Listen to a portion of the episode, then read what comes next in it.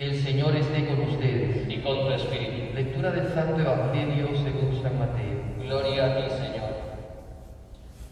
En aquel tiempo oyó el virrey Herodes lo que se contaba de Jesús y dijo a sus ayudantes, ese es Juan Bautista, que ha resucitado de entre los muertos, y por eso es que los poderes actúan en él.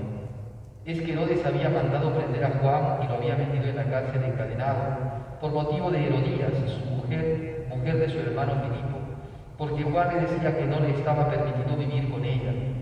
Quería mandarlo matar, pero tuvo miedo de la gente que lo tenía por profeta. El, el día del cumpleaños de Herodes, la hija de Herodías danzó delante de todos y le gustó tanto Herodes que juró darle lo que le pidiera. Ella, instigada por su madre, le dijo, dame ahora mismo en una bandeja la cabeza de Juan el Bautista. El rey, sintió, lo sintió, pero por el juramento y los invitados ordenó que se la dieran y mandó decapitar a Juan en la cárcel. Trajeron la cabeza en una bandeja y se la entregaron a la joven y ella se la llevó a su madre. Sus discípulos recogieron el cadáver, lo enterraron y fueron a contárselo a Jesús. Palabra del Señor. Gloria a ti, Señor Jesús. Así es.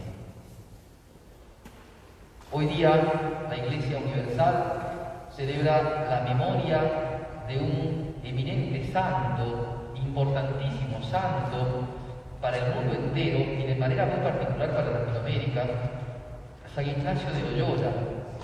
¿Por qué digo para Latinoamérica? Porque San Ignacio de Loyola es el fundador de la congregación llamada la Compañía de Jesús.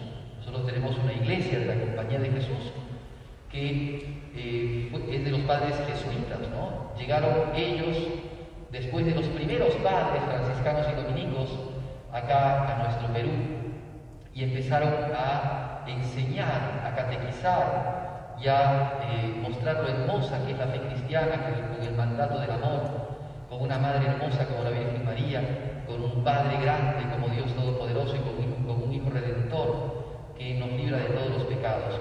La novedad de la religión católica, la novedad del Evangelio, pues el Evangelio significa eh, buena noticia, llegó a América impulsado muchísimo, no solamente por franciscanos y dominicos, sino también por jesuitas. También estaban los mercenarios y había otras congregaciones más, pero prioritariamente nuestras zonas de Latinoamérica, ¿no? del reinado del Perú, fueron evangelizadas, fueron misionadas por los padres jesuitas, franciscanos, dominicos, mercedarios. Entonces fueron muy importantes para nuestra evangelización. Y la devoción que hoy día tenemos, la vida cristiana que hoy día frecuente en nosotros, la fe que se enseña en nuestras familias, deviene también de estos evangelizadores que silenciosamente, sin entrar en eh, disparidades o cosas, eh, digamos, por, ahí de contrariedades culturales, enseñaron el Evangelio y nos enseñaron a amar a Dios y a tenerle santo temor, y nos enseñaron de la Virgen, enseñaron de los sacramentos, y nos hablaron de la Eucaristía, y principalmente nos, nos hicieron ver cuán hermoso es servir a Dios, cuánta esperanza debemos de tener en la vida eterna, porque Dios ha prometido eso para todos sus hijos, y cuánto Dios nos ama y, va- y viene a nuestro encuentro. Pues bien, eso es, es importante entonces para nosotros, pero muchas cosas hizo San Ignacio Loyola, no solamente como fundador de una orden religiosa que se dedicó a ir a los lugares lejanos, a ir a esos lugares que nadie quería ir.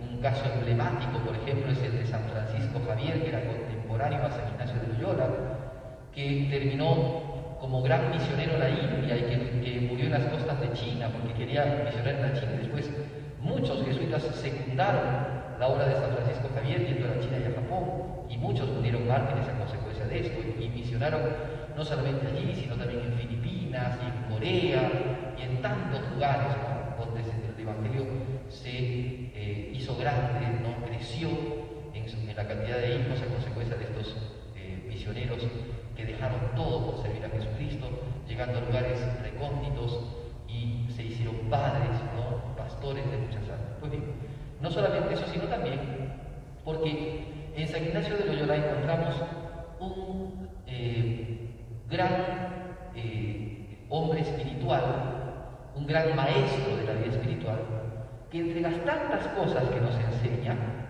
nos muestra dos elementos importantísimos en la vida espiritual. Él no solamente fundó a los jesuitas, sino que también hizo, armó algo que se llama los ejercicios espirituales, que hoy día son conocidos muchos, o sea, estilos de, ejercicios espirituales como retiros espirituales, pero que lamentablemente muchos dejan mucho que desear porque no se parecen en nada a lo propuesto por San Ignacio Loyola, porque quería que en silencio para que el alma esté siempre unida a Dios, para que el alma esté siempre en contacto con Dios. En el mundo hablamos con la gente, en el ejercicio espiritual o en el retiro hablamos con Dios. Hoy día a veces se pierde mucho de esto por algunas metodologías no ignacianas que quieren introducir en los retiros espirituales. Muy bien, la primera cosa entonces es esta novedad tan hermosa de los ejercicios espirituales, que no quiere decir que otros no las hicieran, han habido otros santos que han hecho los llamados desiertos o tiempos de, silencio, pero en el caso de esa generación, él plantea 30 días de ejercicios espirituales. Bien, eso es una cosa muy importante como para tomar en cuenta, para que nos demos cuenta que es tan importante el alma como el, como el cuerpo. Muchos hoy día quieren ejercitar solamente el cuerpo pensando de que la salud solamente viene a condición de que el cuerpo esté sano y entonces se ponen a comer eh, eh, cosas sin muchos carbohidratos y sin muchas grasas para que estén con un cuerpo más sano y saludable, para evitar triglicéridos y colesterol y demás cosas, y se ponen a hacer ejercicios y gimnasia para que el cuerpo esté, eh, digamos, con mucha salud. Y no se dan cuenta de que también tiene que haber, salud en el alma, y de que muchos, muchas enfermedades en lo espiritual vienen a consecuencia de que el alma no está templada, no está ejercitada. Bueno, es justamente eso, por ahí va el asunto de lo que San Ignacio Loyola quiere promover en la iglesia. Entonces, junto a los ejercicios espirituales, un elemento que, San Ignacio de Loyola propone para todo cristiano, no solamente para los jesuitas, sino para todo cristiano, es la cuestión del discernimiento de espíritus. Yo no sé si algunos de ustedes saben lo que es el llamado discernimiento de espíritus. Pues bien, San Ignacio de Loyola se da, cuenta de una verdad que es sumamente importante que a veces nosotros no le damos importancia pero es muy importante nuestra vida espiritual. Eso como que nos hace ver si somos adultos o no en lo espiritual. San Ignacio de Loyola nos, muestra de que hay tres causas que pueden generar en mi cabecita, en mi espíritu, en mi conciencia, en mi alma, pueden generar eh, espíritus, es decir, pensamientos, sentimientos, deseos, tres orígenes. Primer origen, Dios. Dios, el Espíritu Santo, tercera persona de la Trinidad, de muchas maneras, a veces Él directamente, a veces por medio de los ángeles, nos da luces al alma, en la inteligencia, en la voluntad. Nos muestran, es lo que dice el Salmo. Tu luz, Señor, nos hace ver la luz. O sea, muchos de nuestros pensamientos, esos pensamientos que están bien dirigidos hacia la caridad, hacia la esperanza, hacia la fe, hacia la vida, por ejemplo, de armonía familiar. Muchos de esos pensamientos vienen de Dios. De hecho, en la Sagrada Escritura dice San Pablo, no hay pensamiento bueno que no venga de Dios. Ya podemos tomar nosotros conciencia de esto. ¿Y por qué San Ignacio quiere que nosotros nos demos cuenta de esto? Porque los pensamientos buenos hay que seguirlos. Por eso se llama discernimiento. O sea, Discernir es como cuando uno decanta, es como cuando uno cierne la harina o la arena que hace caer la parte menuda y deja las piedrecillas arriba, ¿cierto? Discernir, es así. Que los pensamientos que caigan ¿no? y que asuma yo lo que es de Dios y deje y bote lo que no es de Dios. Primero entonces origen, primera causa de pensamientos es Dios. No todos los pensamientos vienen de mí. Segunda causa, yo. Mi historia personal, mis argumentos, mis deseos, mis iniciativas, son mías. Muchos de esos pensamientos vienen de mí. Entonces hay pensamientos que yo los asumo, pero son míos. o sea, vinieron a consecuencia de una situación que he vivido, de un argumento que he hecho, una conclusión a un discurso. Muchos de esos pensamientos son míos. ¿Esos pensamientos son todos buenos? No sé. Algunos pueden ser buenos, otros no. Algunos pueden ser solamente la conclusión de una rabieta. Por ejemplo, el padre que se enoja con su hijo y termina diciéndole, te voy a recontramatar. Ese es un pensamiento de rabieta. ¿Viene de Dios? Evidentemente no. Viene de la cólera del Padre, y está bien. Y está bien decírselo al hijo, pues hay que discernirlo. Porque si es agresión, no, está bien. Si es un pensamiento, una, frase amenazadora, violenta, evidentemente no le hace ningún bien a los hijos. Tercera causa de pensamientos, el demonio. Lo vemos claramente cuando decimos en el Padre Nuestro, no me dejes caer en la tentación, no nos dejes caer en la tentación, y líbranos del maligno. Pues bien, hay pensamientos, hay deseos, hay sentimientos que no se despiertan en nosotros de nosotros mismos, sino que es el diablo, el que de una manera intrigante, instigando al alma, se quiere meter por medio de imaginaciones, de sensibilidades, de estimativas y cosas por el estilo, de recuerdos, de memorias, se mete el demonio. ¿Y qué genera en el alma? Hace estragos. Porque así dice Jesucristo, eso está en el Evangelio. El, demonio ¿no? se viste con piel de oveja, pero es lobo. ¿Y qué hace el lobo en, el redil de las ovejas? Mata, corrompe, destruye, aniquila. Bueno, eso quiere el demonio. El demonio es enemigo. El demonio a veces nosotros no nos damos cuenta de eso, pero el demonio es el enemigo del alma. El demonio quiere matarte, quiere matar a tu padre, a tu madre, a tus hijos. Es el enemigo de la naturaleza humana. A veces nosotros no nos damos cuenta, pensamos que es una, ¿cómo podemos decir? Una figurita, una especie de, historia mítica, ¿no? El demonio es al estilo del dios Zeus, o tal vez al estilo, no sé, del dios Thor, o, de, su hermano Loki, o cosas así, hoy que estamos tan, tan metidos con los Avengers, ¿no? Pero es un, es un personaje de ficción. Y todo lo contrario. Todo lo contrario. Entonces el demonio instiga, mete en el corazón del hombre insidias para que el hombre caiga en pecado. Ahora, no es que todo el tiempo sea así, muchas veces lo hace. Otras veces nosotros no nos sentamos. ¿eh?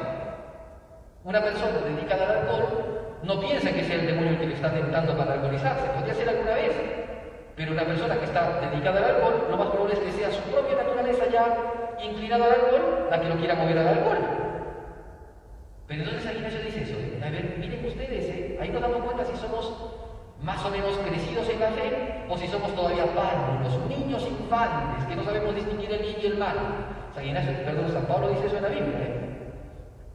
Le dice a los, a los, este, a los cristianos, les hemos dado primero alimento de niños y después les hemos dado alimento de grandes. Pues bien, este es alimento de grandes, discernimiento. Porque hoy día hay gente que vive en sus pasiones. Miren ustedes el caso de Herodes. Le bailó la mujer le bailó. Ay, qué lindo bailaba, el baile indecente de, Salomé, la hija de, de Herodías. Todos aplauden te voy a dar la mitad de mi reino, ¿qué quieres que haga por ti? Manda a matar a Juan Bautista. Ay, ¿ahora qué hago? Ya le he prometido. ¿Cómo voy a defraudar mi promesa si yo soy el rey? ¿Se dan cuenta? Dice, San Juan Crisóstomo, cuando uno hace una promesa incorrecta, cuando uno hace una promesa ilícita, pues es ilícito cumplirla. Pero el amor propio, el orgullo, la soberbia, ¿ven? Todas esas cosas instigan y el demonio estaba metido allí. Donde hay muerte, donde hay deseo de muerte, donde hay inclinación a la muerte, ahí está el diablo metido. Por eso es muy interesante eso. ¿eh? San Ignacio Loyola tan sabio. Elementos tan sencillos, pero tan importantes. Ahora, ciertamente que para tener nosotros esta habilidad de discernir, primero hay que estar en contacto con Dios. ¿Cómo vas a reconocer a Dios si nunca hablas con Él? ¿De qué manera lo vas a hacer? ¿De qué manera vas a poder tú? Por favor, yo pediría que se sienten solamente dos en cada, en cada banca. Gracias. ¿De qué manera nosotros vamos a hacer eh, escuchas de Dios? Con la oración. Si no rezamos, que no es solamente una oración repetitiva, sino que hay que contemplar, hay que meditar, hay que escuchar a Jesús. ¿Escuchas a Jesús? ¿Cómo te das cuenta quién te está hablando o no? ¿No consiste nuestro cristianismo en ser discípulos de Cristo y el discípulo no escucha a su maestro? ¿Cuándo lo escuchamos? ¿De qué manera? ¿Cuánto tiempo? Por eso es básica la oración. Para hacer discernimiento, para no ser párvulos, para no ser niños en la fe, hay que rezar. Rezar y escuchar a Dios. Primera cosa. Segundo, descubrir cuándo el demonio mete la cola. Cuándo el demonio genera ¿no? tentaciones, turbaciones en el alma. ¿Cuándo? ¿Y cuándo hay pensamientos que vienen de mí? Discernimiento, ¿ven? Precioso tema para que cada uno de nosotros reflexionemos.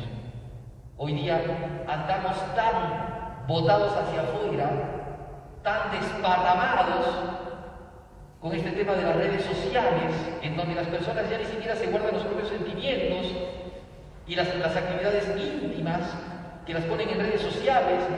Me estoy bañando, estoy feliz porque estoy en tal lugar y te ponen la foto, comiendo camarones y te ponen la foto, o sea, no hay nada interno, desparramado hacia afuera. ¿Qué vida interior tenemos? Nada. Entonces el demonio que es astutísimo con nosotros pone cualquier pensamiento, cualquier idea, ¡Ah, claro, hay que hacer así, ¿no? Porque yo soy así, yo soy así. Tremendo, que el demonio hace estragos en el alma y no nos damos cuenta, porque somos como niños, porque no discernimos, tenemos que aprender a discernir. Por eso, oración. Oración para hacer discernimiento. Vida de gracia. Si ando en pecado mortal, no estoy escuchando a Dios. Mi alma está muerta. Por eso se llama pecado mortal. El alma está muerta. Hay gente que está con pánico porque nos podemos contagiar de COVID, pero tiene el alma muerta hace años y no le agarró pánico por eso. Es tremendo, ¿eh? Discernimiento. Discernimiento. Salud del cuerpo, pero no salud del alma. Discernimiento. ¿Qué es mejor? ¿Qué es más importante, el alma o el cuerpo? ¿Cuánto va a vivir nuestro cuerpo? ¿80 años, 70, 50? No sabemos. ¿Cuánto tiene nuestra alma de eternidad? ¿Y la vamos a pasar en el infierno por no convertirnos? ¿O vamos a buscar alcanzar el cielo? Por eso vida de gracia, confesión frecuente, vida de oración, discernimiento. Esas cosas, la, la, ya el hecho, por ejemplo, de hacer el examen de conciencia, qué pecados tengo, ya eso es discernimiento. ¿Qué cosas han sido de Dios en mi vida en este tiempo? ¿Qué cosas han venido del diablo? ¿En qué cosas me ha hecho caer el diablo? Discernimiento. Pero hay gente que es tan ingenua, ¿no? Y tan, podríamos decir, tan tenaz en su cerrazón, que no se abre a Dios para nada. Yo soy así, nadie me va a cambiar, eso es del diablo. Que digas eso, eso es del diablo. Porque estás acá en este mundo para abrir tu corazón a Dios y para ser mejor, no para quedarte así, taimado. Por eso, mirar al Espíritu Santo, mirar que nos habla y discernir lo que viene de Dios, asumirlo, aceptarlo, quererlo, buscarlo. Lo que no es de Dios, votarlo, porque no nos a servir. Porque si viene de nosotros, como dice el Evangelio, si un ciego y otro ciego, se van al precipicio. Y si viene del diablo, peor todavía. Por eso, para poder seguir siempre la voluntad de Dios, sigamos, enseña San Ignacio, que no es otra cosa que recoger el Evangelio de Jesús. Sigamos lo que viene de Dios. Por eso le rezamos en el Padre nuestro y no hay que olvidarse. Hágase tu voluntad. ¿Qué significa eso? Discernir. ¿Cómo sabes? ¿Cómo rezas? Hágase tu voluntad si no sabes cuál es la voluntad de Dios. Discernir. Pidamos a la Santísima Virgen María, esa madre que siempre hizo discernimiento, ella que siempre miró lo que hacía Jesús y lo guardaba en su corazón, que ella nos enseñe a discernir. Y para discernir, hacer una sola